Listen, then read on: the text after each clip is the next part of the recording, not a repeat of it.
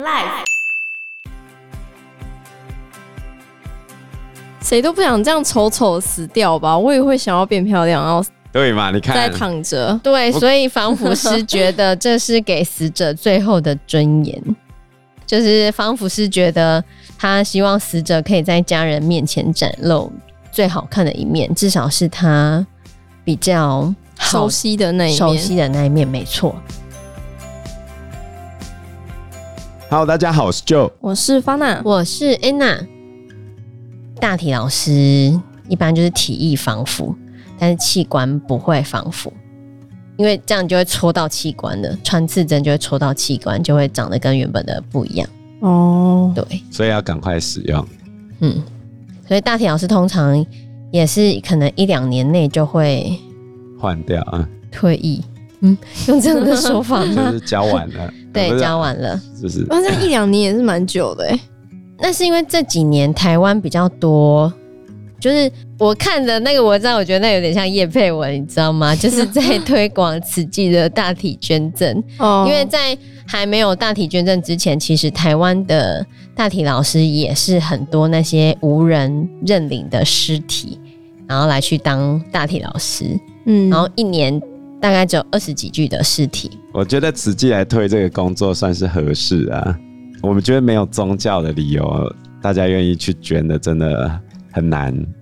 对，而且尤其以华人以前都会觉得，就是你要不能让我尸骨无存之类的这种想法，嗯，要死有全尸，不能死无全尸的这种想法。我觉得这种观念就是很根深蒂固的话，很多人就会不太愿意吧。对啊，或甚至根本没有想到。对，那在慈济的这种推广之后，有好一些。那我们讲回来一下那个欧洲这边的那个遗体防腐师哈。那在欧洲的部分啊，遗体防腐师的工作其实就是让遗体腐烂的过程慢了下来。其实很早之前就有遗体防腐的习俗，有一些是为了宗教。早期欧洲就是为了方便运输或者是医学研究，会做防腐处理。那有一个很有趣的案例，在十八世纪的时候，有一个英国的奇怪的牙医师，他是为了钻他婚姻契约的漏洞，把他已经死亡的妻子防腐，因为他想要住在他妻子的房子里面。那他们的婚姻协议就是，当妻子还在地面上的时候，他才可以住在妻子的房子里面。可他妻子已经死了。哦，死的不是要下葬吗？嗯，那他为了钻这个漏洞，他就把他的妻子防腐，然后就放在房子里面。可是他又娶了第二个妻子，后来是他第二任妻子受不了，跟他抗议，才终于让他第一任妻子入土为安。傻眼呢，很怪吧？然后现在的美国人呢，办丧事的时候，通常会经过防腐的保存，其实是从南北战争开始的。很大的原因是因为林肯，林肯总统是在南北战争完之后遇刺身亡的。那在他遇刺身亡之前呢，就是在南北战争时期，有一个年轻的上校，他死掉的时候被一个医生免费防腐处理，然后送回去他的家乡的时候，所有的媒体都报道说：哇，他死了之后遗体竟然栩栩如生。哇，这个新闻呢，打动了很多人的心。后来林肯死掉的时候，林肯的遗体也做了防腐，可是他在华盛顿 DC，然后一路要送到伊利诺州，花了三个礼拜才送回去。那途中一直会有人去瞻仰他的遗体嘛，所以林肯总统的遗体也做了防腐。但是在美国那时候，还是会有一些民众对于防腐师抱持着怀疑的态度跟敌意，可能他们觉得没必要防腐。然后你把遗体送回来就好了，可是你为什么跟我收了那些防腐的费用？就觉得被诈骗。之前有一个艺人叫高以翔吗？记得他不是在中国往生吗？嗯，后来他要回台的时候，遗体必须先做防腐，然后再过来。那他那时候防腐的费用是十万人民币起跳。十万人民币不是将近四五十万台币吗？对吧？防腐而已。对。但是我查到在台湾这边的，如果你是在台湾往生，然后直接做遗体防腐费打那个福马林进去的话，每次是一千五百块而已。每次？就是他可能只是说体液上面的防腐啊，这个没有很贵，就短时间的防腐吧。嗯、对，这样可能没有太贵。但是，但是在一九六三年的时候，有一个作家叫杰西卡·密特福德，他出版了一本书，叫做《美式死亡》。这本书就对殡葬业者非常有敌意，因为他认为殡葬业者很多东西都是在趁火打劫。他也认为防腐师只是礼仪是用来捞钱的一种服务而已。哦，我来举一个英国的例子。好，不是伊丽莎白二世往生了吗？根据他们的传统。女王的遗体是不会火化的，所以她是放在棺材里面就直接下葬。但是它的棺材本身是会密封的，里面有灌铅，让空气不会进去，所以不会坏掉。其实以前就这样子做啦，就是遗体不火化，放置于衬铅的棺材。这个传统已经好几个世纪。那这种衬铅棺材放铅进去，铅就是。铅笔的铅，PB 那个，嗯、欸，它可以阻挡水汽进去棺材里面，所以会延缓腐败的速度。最长的话可以保存遗体到一年，所以女王的灵柩就会重很多。但是呢，根据传说是这样，在十六世纪的时候，英国女王伊丽莎白一世，伊丽莎白一世她死的时候，她的遗愿是不要把肚子切开，把我的内脏拿出来。可是他死了之后，还是被摘除内脏，然后有防腐处理哦，有防腐处理。嗯，结果往生之后，他的遗体被放在一个宫殿里面，供瞻仰多日。后续再放到另外一个宫殿里面停留三周，然后有一天晚上呢，就听到那个灵柩出现爆裂声。据传，据传，他的头跟身体都爆炸了。那就是防腐措施没有做好。但是伦敦格林威治皇家博物馆说这个不是可靠的消息，但是呢，死无对证。哦，可能只是传言。然后还有一个很有名的亨利八世，英国国教派那个渣男，为了跟他老婆分手创派的这个，嗯，亨利八世，他死的时候遗体是在运送的过程中爆炸。他本来就胖子嘛，哦，很腐坏啦。所以我觉得防腐处理还是有其必要性啊。你如果需要停留比较多天的话，你一定要做遗体处理啊，防腐处理啊。而且英国跟美国他们的处理方式不太一样，因为美国通常会瞻仰遗容，所以美国其实有百分之五十五到四十五的会防腐，其实比例也大概一半。那英国一般是不太瞻仰遗容的，他们可能就是直接盖棺，棺材就盖住了。所以有些英国人就觉得没有必要要防腐。那到底需不需要防腐呢？其实作者就是一直在探讨这个事情，因为作者觉得用人为的手段来掩饰尸体，就是你很像在认同真相太过于丑恶，不要面对比较好的这种理念。我同意。他觉得，他觉得防，对，他觉得防腐只不过就是用人为的手段来掩饰尸体而已啊。我爽，怎样？重点不是往生者，是活着的人怎么看待这件事情。我为什么要去记得他那个不堪的样子？嗯，对，这是你的想法。然后，所以他后续就陆陆续续跟一些遗体防腐师来去做访问，像他有访问一个英国防腐师学院的副院长。这个英国防腐师学院的副院长，他是说啊，在一九五六零年代的人。他们对死亡的过程跟现实了解是比较深的。嗯，首先是因为那个那一段时间的人都经历过战争，他们很了解死亡是怎么一回事。然后再来，一般他们家里有人往生的话，遗体都会留在家里面，所以他们会对死亡的了解是比较深的。那早期不会防腐，他们也比较可以认识死亡。然后早期的尸体也比较早下葬，所以早期其实比较没有人在防腐。可到了现代，的确会有比较多人开始防腐。主要的原因是因为从死亡到丧礼可能会经过两到三周，那你如果没有进行防腐的话，你就想象一下，你家的食物冰了两三个礼拜之后，你都不要去动它，你打开冰箱的时候，那个食物会变得怎样？你要再去想象尸体可能会变得怎样。那就是为什么有些人会决定要防腐的原因啊。有一半的人不防腐，就是像我刚刚讲的，英国跟澳洲一般，他们丧事都会是把棺材盖住，不会去瞻仰遗容。但是美国通常是会瞻仰遗容的，所以这个也会导致人们对于防腐的观念是不一样的。那这个防腐师学院副院长他认为，人最终的形象还是十分的重要的，所以他认为帮尸体防腐是有它的必要性的。但是作者海莉还是认为应该要有诚实的言行。就是你要诚实面对死亡这件事情，就是他原本的样子，他死了就是会腐烂的这个样子，是可以比较让他安心的。那后面这个副院长就说，其实大家想象中的诚实跟现实是很不一样的，因为我们在戏剧中看到的那个死亡的人都是真人去扮演的，但是在你真正看到你身边的人死的时候，那跟电视上的东西是不一样的。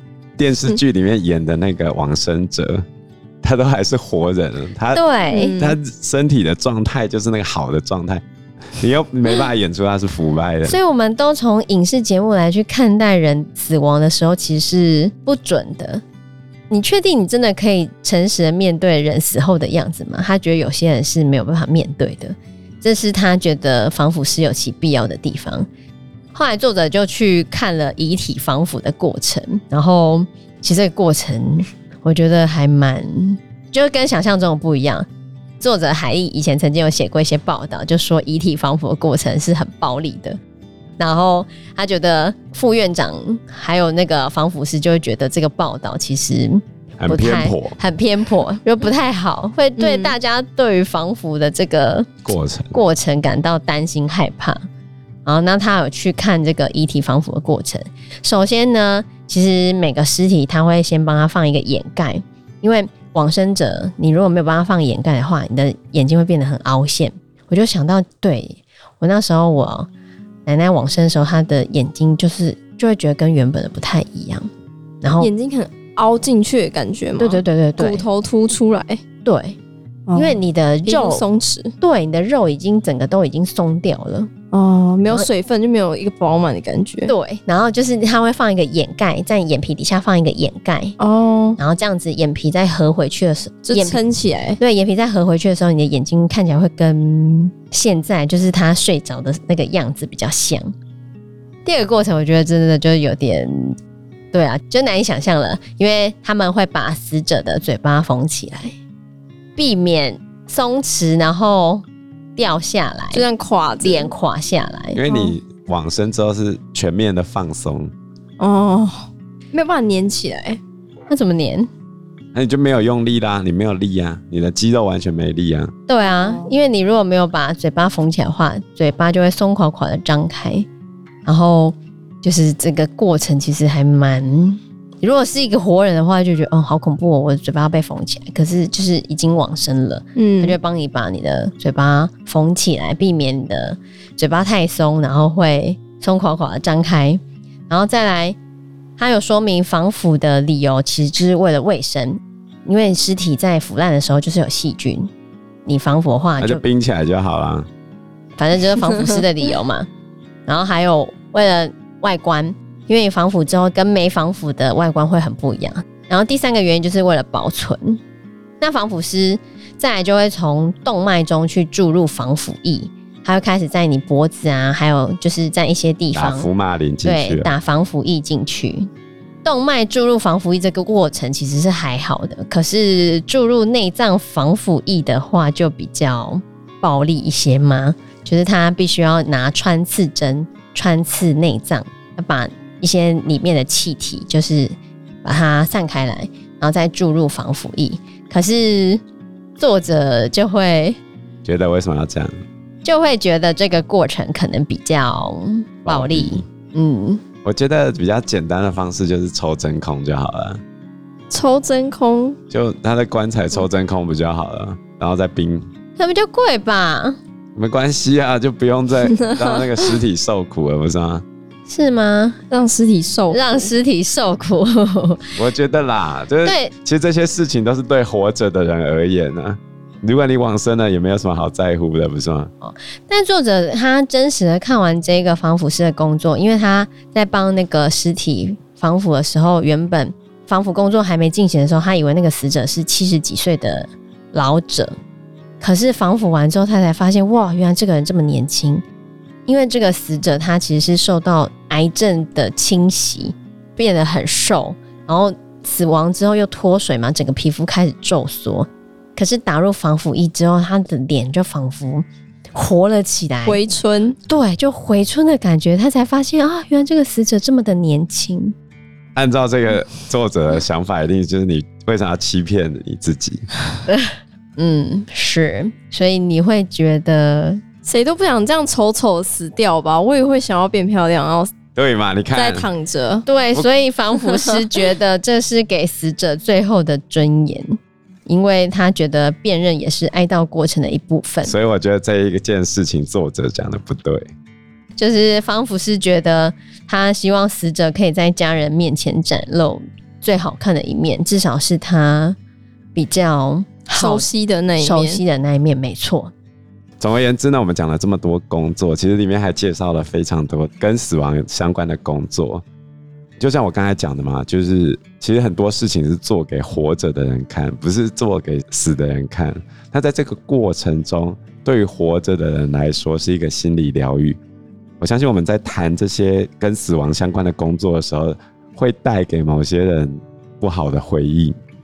那其实。有些人是根本不想要再回想起这些痛苦的事情，可是我们也就是这样子不断的从身边的人的离开，最后到接受我自己有朝一日要离开。那我觉得这些相关的工作，如果你可以在生前为自己先做好这些准备，很大程度上其实是可以带给还活着的人一些安慰。是啊。我还记得之前我们办公室老师，就是在他父亲往生的时候，他有一段时间其实非常的哀伤，因为他父亲往生是放在殡仪馆里面，不是放在家里。那我觉得这又有不同的处理方式，因为那时候那个殡仪馆可能很小，然后不太能够一直在那个地方，他就觉得他一直走不出那个悲伤。当时我印象很深刻，我记得他讲的，他说他觉得有时候跟亲人聚在一起折莲花，然后谈论亲人之前的事情或者是什么，对于走出亲人死亡伤痛，其实是一个很好的抒发。嗯，那他觉得他们当时在殡仪馆里面，因为很多人很嘈杂，然后状况不是很好，他们其实也没有在殡仪馆里面待太久。他就觉得他就会沉浸在那个悲伤的情境，走不太出来。但跟他在更早之前有跟亲人一起折莲花的那个经验，他觉得很不一样。所以他后来才发现，为什么要折莲花？